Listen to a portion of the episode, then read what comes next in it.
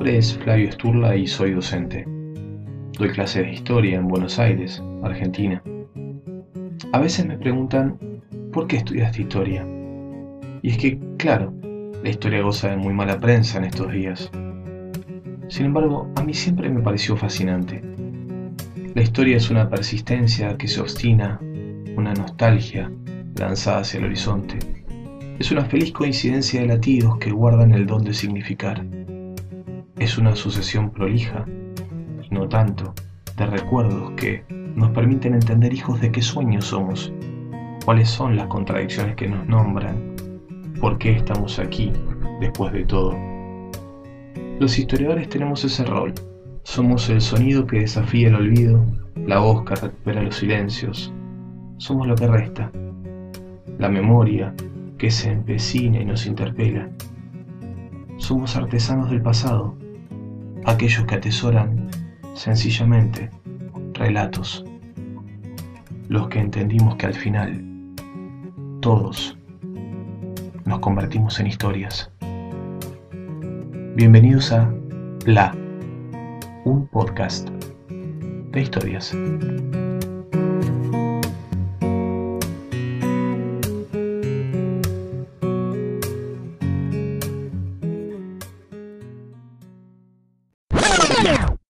Historia de hoy nos lleva a la Edad Media, época de caballeros y cruzadas.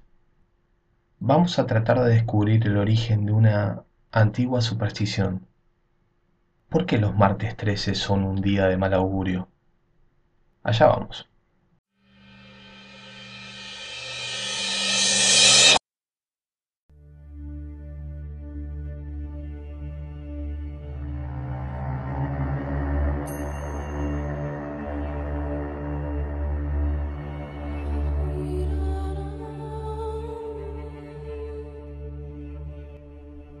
Durante la Edad Media, en una Europa que buscaba consolidar su fisonomía espiritual luego de siglos de dominación romana, y frente a lo que se consideraba un creciente peligro musulmán que acechaba desde el este, se fundó una orden de caballeros como no hubo otra igual. Se trató de los Caballeros del Temple, agrupación originalmente secreta destinada a transformarse en uno de los emblemas más elaborados y fructíferos de la historia. Europa se debatía, por aquel entonces, entre una sincera devoción por el mensaje de Cristo, encarnado terrenalmente en el cuerpo de la Iglesia, y la codicia política de las monarquías del continente, deseosas de consolidar su posición económico-territorial. En ese marco, en noviembre de 1095, el Papa Urbano II presidió el concilio de Clermont. Allí se alertó al mundo acerca de la necesidad de recuperar Tierra Santa, tomada por las armas musulmanas. Se iniciaron entonces las famosas cruzadas, expediciones militares contra el infiel, teñidas de una doble impronta, el carácter religioso y el económico.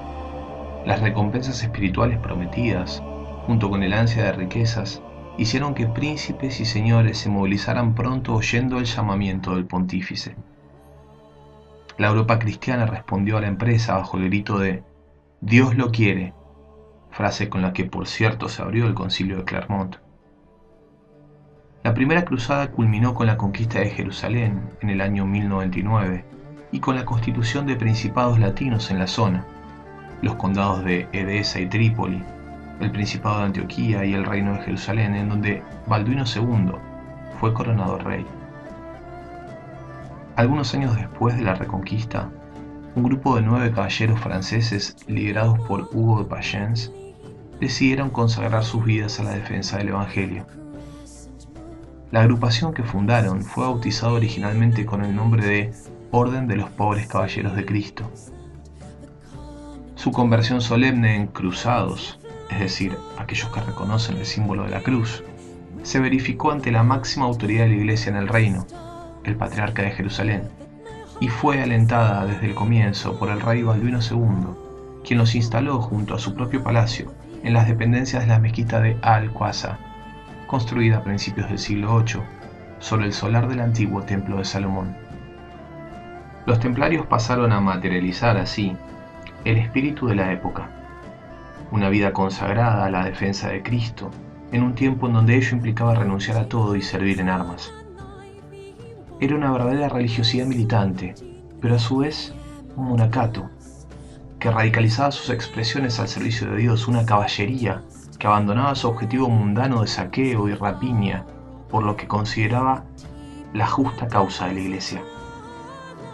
Su legitimación moral llegó algunos años más tarde, cuando San Bernardo, a través de su obra Elogio de la Nueva Caballería, se erigió en el gran artífice teórico del movimiento. A partir de sus escritos, quedó claro que la utilización de las armas por parte de los cristianos estaba justificada si se dirigía contra pecadores y aún más en el marco de una cruzada. La experiencia de combatir por la fe de Cristo se transformó entonces en un adecuado vehículo de santificación. A los tres votos ordinarios de castidad, pobreza y obediencia, la orden del temple añadía el de lidiar por la seguridad de los peregrinos. Su vestimenta distintiva sería, como se sabe, una túnica blanca coronada por una cruz roja. La regla redactada por San Bernardo les imponía el destierro perpetuo de su patria y una guerra sin tregua contra los infieles, con la obligación de admitir el combate aunque fuera uno contra tres, no pedir cuartel nunca ni ceder por su rescate una pulgada de muralla ni un palmo de territorio. Su tarea principal, me refiero a la de la orden, era acoger y amparar a los peregrinos de los peligros que acechaban en su camino hacia Tierra Santa. Por ello, los monasterios se convirtieron en verdaderas fortalezas y su fama fue grande en toda Europa. No existía ciudad que no les enviara dinero y víveres. Las principales familias les encomendaban a sus segundos hijos para que los instruyeran en la cortesía y el valor. Los que tenían culpas que expiar o remordimientos que acallar ofrecían sus riquezas para la causa. De ese modo, la orden llegó a heredar incluso a príncipes, lo que se constituyó hacia fines del siglo XII en uno de los grupos más ricos del mundo. Alrededor del año 1170, unos 50 años después de su fundación, los caballeros de la Orden del Temple se extendían ya por tierras de lo que hoy es Francia, Alemania, el Reino Unido, España y Portugal. Su riqueza y su prestigio eran reconocidos en todo el continente. Tal vez por eso se constituyeron entonces en los precursores de la banca moderna, tal cual la conocemos hoy. Gracias a la seguridad que inspiraban, muchas personas e instituciones les confiaban su dinero. Debido a que tenían una extensa red de establecimientos, pudieron poner en marcha la primera letra de cambio, dando así a los peregrinos la oportunidad de no viajar con efectivo, en unos momentos en los que los caminos de Europa y los del Próximo Oriente no eran para nada seguros. Este primitivo sistema bancario y sus abundantes riquezas convirtieron a la orden en la gran prestamista de Europa. Aportaba fondos incluso a muchos reyes, siempre urgidos de oro para hacerle frente a las guerras que emprendían o a las necesidades de sus reinos. Por ejemplo, cuando en 1248 Luis IX de Francia, más conocido como San Luis, fue tomado prisionero durante la Séptima Cruzada, fueron ellos los que negociaron la paz, prestando una suma extraordinaria de dinero al Estado francés para pagar el rescate. En 1291 cayó finalmente el reducto cristiano de San Juan de Acre, en Tierra Santa, lo que constituyó el fin de la presencia de los templarios allí, no el fin de la orden, que mudó su cuartel general a la isla de Chipre.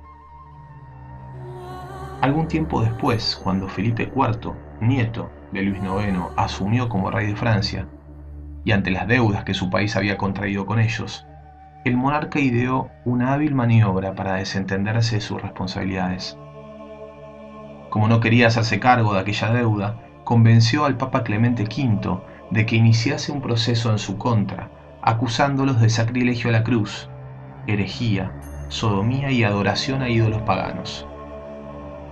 Entre las injurias se les endilgó a los templarios el haber escupido sobre la cruz, renegado de Cristo y haber tenido contacto homosexual.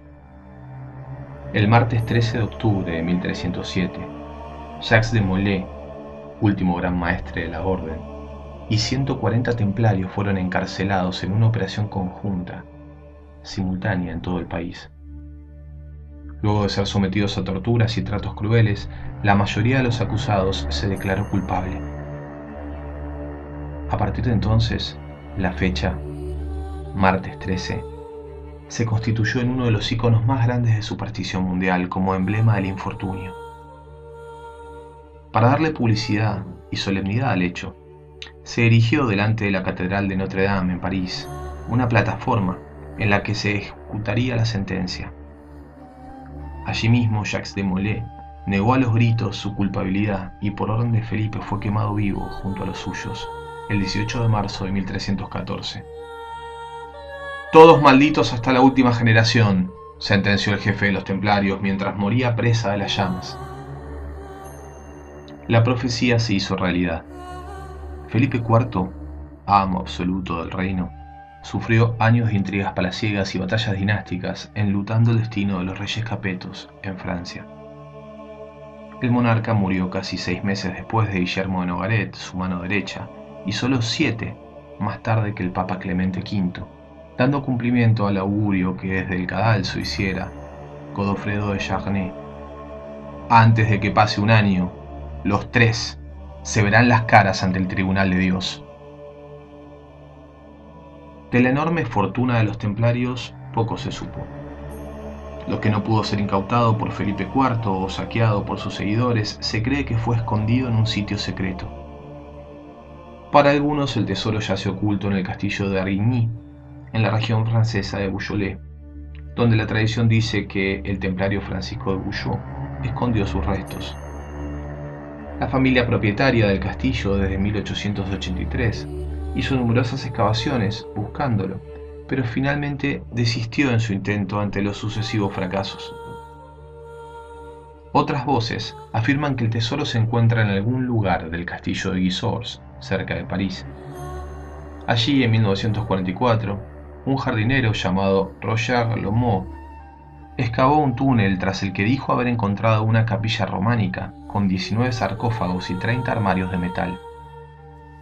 Comunicó el hallazgo a las autoridades, pero nadie le hizo caso. El hombre fue tildado de enfermo mental, aunque, sospechosamente, a partir de 1964, la zona fue militarizada y fuertemente vigilada. Conjeturas respecto de una supuesta llegada de los templarios a América utilizando los restos de su enorme flota y poniendo así a resguardo su tesoro todavía siguen siendo investigadas. La Orden del Temple continúa generando controversia, aún hoy. Algunos afirman que se trató de un conjunto de hombres que decidieron consagrar su vida a una causa más grande que la de sus propios egos. Otros sostienen que fueron advenedizos, que bajo el emblema de Cristo construyeron inescrupulosamente una obscena fortuna. Su lema, el que defendieron hasta la muerte, fue non nobis domine, non nobis sed nomine tuo da gloria. No para nosotros, Señor, no para nosotros, sino en tu nombre, danos la gloria. En algún punto entre la vocación de servicio y el afán de lucro, entre la maldición y el mito, se encuentra la verdad que aún hoy los nombra.